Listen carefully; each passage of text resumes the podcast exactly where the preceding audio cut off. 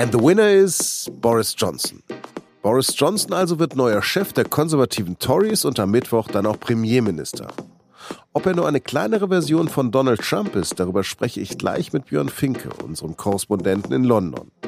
Sie hören auf den Punkt und mein Name ist Lars Langenau. We know the mantra of the campaign that has just gone by. Deliver Brexit, unite the country and defeat Jeremy Corbyn. Sein Mantra, Brexit herbeiführen, das Land vereinen und Labour-Chef Jeremy Corbyn besiegen. Boris Johnson hatte sich früh festgelegt auf den 31. Oktober als Austrittsdatum von Great Britain aus der EU, mit oder ohne Deal. Jeremy Hunt, Außenminister und Gegenkandidat für die Spitze der Conservative Party, hatte sich da schwerer getan, weil er einfach nicht weiß, nicht wusste, nicht wissen konnte und nicht wissen kann, wie sich das Parlament verhalten wird. Das Unterhaus hatte schon Theresa May das Leben schwer gemacht und ließ sie dreimal krachend mit ihren in Brüssel ausgehandelten Abkommen durchfallen. Ihr letzter Ausweg Rücktritt. Nun hat sich Johnson nach einem langwierigen Wahlverfahren innerhalb der Tories haushoch mit mehr als doppelt so vielen Stimmen gegen Hand durchgesetzt. Eben auch mit seinem Versprechen, die EU innerhalb der kommenden 100 Tage zu verlassen. Am Mittwoch also wird der überzeugte Brexiteer mit den weißblonden Wuschelhaaren neuer Premier. Acht Jahre lang war der 55-jährige Bürgermeister von London und zwei Jahre lang Außenminister, bis er im Streit mit May von diesem Amt zurücktrat. Er gilt als Exzentriker und nimmt es mit der Wahrheit oft nicht so genau. Er ging auf das elitäre und äußerst teure Internat Eton, hat Altertumswissenschaften studiert und hat als Journalist unter anderem mehrere Jahre in Brüssel gearbeitet. Er wurde in den USA geboren, gab seine amerikanische Staatsbürgerschaft aber ab, ist zweifach geschieden und lebt gerade mit einer 31-jährigen Politikberaterin zusammen, mit der er sich kürzlich so schwer zoffte, dass die Polizei anrückte. Eins ist Boris Johnson also auf jeden Fall. Er ist interessant. Zu einem Gespräch über Johnson bin ich jetzt mit unserem London-Korrespondenten Björn Finke verbunden. Björn, der Spiegel hat diese Woche Boris Johnson als Alfred E. Neumann, den fiktiven Helden des Mad-Magazins, auf dem Titel. Darunter steht Mad in England. Wie verrückt ist Boris Johnson? Ich glaube, Boris Johnson ist in Wirklichkeit gar nicht verrückt, sondern einfach nur ein sehr, sehr zielstrebiger Politiker, der sein ganzes Leben darauf hingearbeitet hat, Premier zu werden. Die Idee, dass Herr Johnson äh, verrückt sei, beruht aber einfach darauf, dass Johnson ganz gezielt unberechenbar und sehr radikal wirken will. Zum einen, weil er glaubt, dass ein sehr radikaler Politiker in Bezug auf den Brexit bei der konservativen Parteibasis gut ankommt. Zum anderen, weil er glaubt, dass er durch Unberechenbarkeit und ein radikales Image bessere Karten hat bei Verhandlungen mit der Europäischen Union. Er hat sich das, glaube ich, ein, bisschen vielleicht von Donald Trump abgeschaut, den er sehr schätzt. Ist Boris Johnson denn ein Trump-Light? Ja, kann man so sagen. Ob er am Ende wie Trump tatsächlich die Weltbühne äh, aufmischen kann, wird man sehen. Aber für die Europäische Union ist er in jedem Fall ein unberechenbarer Verhandlungspartner, als es Theresa May war. Er war ja auch Außenminister und in dieser Zeit ist er da auffällig gewesen? Nicht ganz so auffällig, wie er jetzt in den vergangenen Wochen war, wo er natürlich sich in einem Wahlkampf befunden hat und die Parteibasis überzeugen musste, dass er irgendwie der radikalste Brexit-Vorkämpfer ist. Das hat er damals noch nicht gemacht, weil er natürlich in der Kabinettsdisziplin eingebunden war.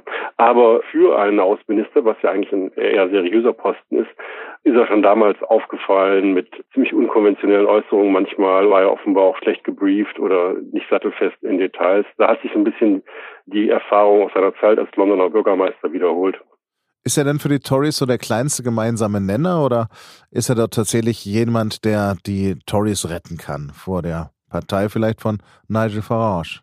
Ich glaube, die Tory-Basis hofft zumindest, dass er der Retter ist, der es tatsächlich schafft, das Land am 31. Oktober aus der EU zu führen, ob mit Austrittsvertrag oder ohne, und dadurch die Bedrohung durch die Brexit-Party neutralisiert. Der ganz überwiegende Teil der Leute, die jetzt eben den Nachfolger von May gewählt haben, will in jedem Fall einen Austritt am 31. Oktober, komme was wolle. Sie befürchten, dass eine weitere Verlängerung tatsächlich zum Untergang der Partei führen könnte und Nigel Farage und seiner Brexit-Party in die Hände spielen würde. Und Sie sehen Boris Johnson als den Mann an, der das Land wirklich aus der EU führt, der eine weitere Verschiebung ausschließt und der so die Partei rettet. Ja, muss sich denn die EU mit einem Premier Boris Johnson warm anziehen? Er wird sich sicherlich unangenehmer sein als May, einfach weil er jetzt im Wahlkampf so viel versprochen hat, äh, was er alles macht, dass er ganz hart auftreten wird, dass er das Land zur Not Ende Oktober auch ohne Vertrag aus der EU führt. Er kann jetzt nicht nach Brüssel reisen und äh, ganz kompromissbereit auftreten. Das würde ihm die Parteibasis nicht verzeihen. Also er wird in jedem Fall ein unangenehmerer Gesprächspartner sein. Aber ich meine, warm anziehen würde ja bedeuten, äh, dass Johnson tatsächlich irgendwas in der Hand hätte, um die EU unter Druck zu setzen. Und das hat er ja nicht. Er hat die gleichen Probleme, die May vorher hatte. Die EU hat einfach die bessere Verhandlungsposition. Er tönt ja aber groß rum und wenn er seinen Versprechungen nicht gerecht wird, könnte er dann vielleicht entzaubert werden? Also entzaubert würde er in jedem Fall, wenn er das Land eben nicht zum 31. Oktober aus der EU führt, sondern unter irgendwelchen fadenscheinigen Vorwänden sagt, ich habe euch das zwar versprochen, liebe Parteibasis, aber ich kann es jetzt doch nicht machen, aus äh, irgendwelchen Gründen. Das würde, glaube ich, sein Ansehen enorm beschädigen. deshalb wird er das, glaube ich, versuchen wollen zu vermeiden. Die Frage ist, ob es ihm gelingt. Könnte denn Johnson als Premier den Tories mehr schaden als nützen? Schwer zu sagen. Ich würde argumentieren, die Lage bei den Tories ist so desolat, dass es eigentlich kaum noch schlimmer werden kann. Aber man weiß es nicht. Wenn, wenn Johnson tatsächlich den EU-Austritt weiter verschiebt, dann könnte das tatsächlich für die Tory-Party äh, fatal sein. Und dann ist halt die Frage, was soll denn dann die Tory-Party noch groß aufbieten, um irgendwie ein, äh, ein Ausbluten und ein Abwandern von Wählern und Mitgliedern zur Brexit-Party von Nigel Farage zu verhindern? Johnson ist nicht vom Volk gewählt. Würde er denn Neuwahlen ausrufen? Ich glaube, er würde es vermeiden. Denn solange er das Land nicht aus der EU geführt hat, äh, wäre er bei Neuwahlen in jedem Fall massiven Angriffen durch die Brexit-Party von Nigel Farage ausgesetzt. Das Problem ist aber, es kann gut sein, dass Johnson ja keine große Wahl hat, als vor dem Brexit Neuwahlen auszurufen, weil nämlich das Parlament Johnsons Plan, das Land zur Not auch ohne Deal aus der EU zu führen, ablehnt. Und es könnte sein, dass Johnson einfach keine Mehrheit für seinen radikalen Brexit-Kurs findet. Was will er dann machen? Dann läuft es am Ende vielleicht doch auf Neuwahlen hinaus. Und dann wäre genau das eingetreten, was er eigentlich verhindern will. Was mögen denn die Leute an ihm? Ihm ist es gelungen, sich so ein bisschen als unkonventioneller Mann des Volkes zu präsentieren, der irgendwie seine Meinung offen kundtut und nicht auf Konventionen achtet. Aber man muss ein bisschen unterscheiden zwischen der Sicht des Volkes und der Sicht der Parteibasis. Johnson ist bei der Parteibasis ziemlich beliebt, weil er der Parteibasis eben einen klaren Brexit Ende Oktober verspricht. Bei Umfragen in der allgemeinen Bevölkerung, bei den Wählern, schneidet Johnson gar nicht so gut ab.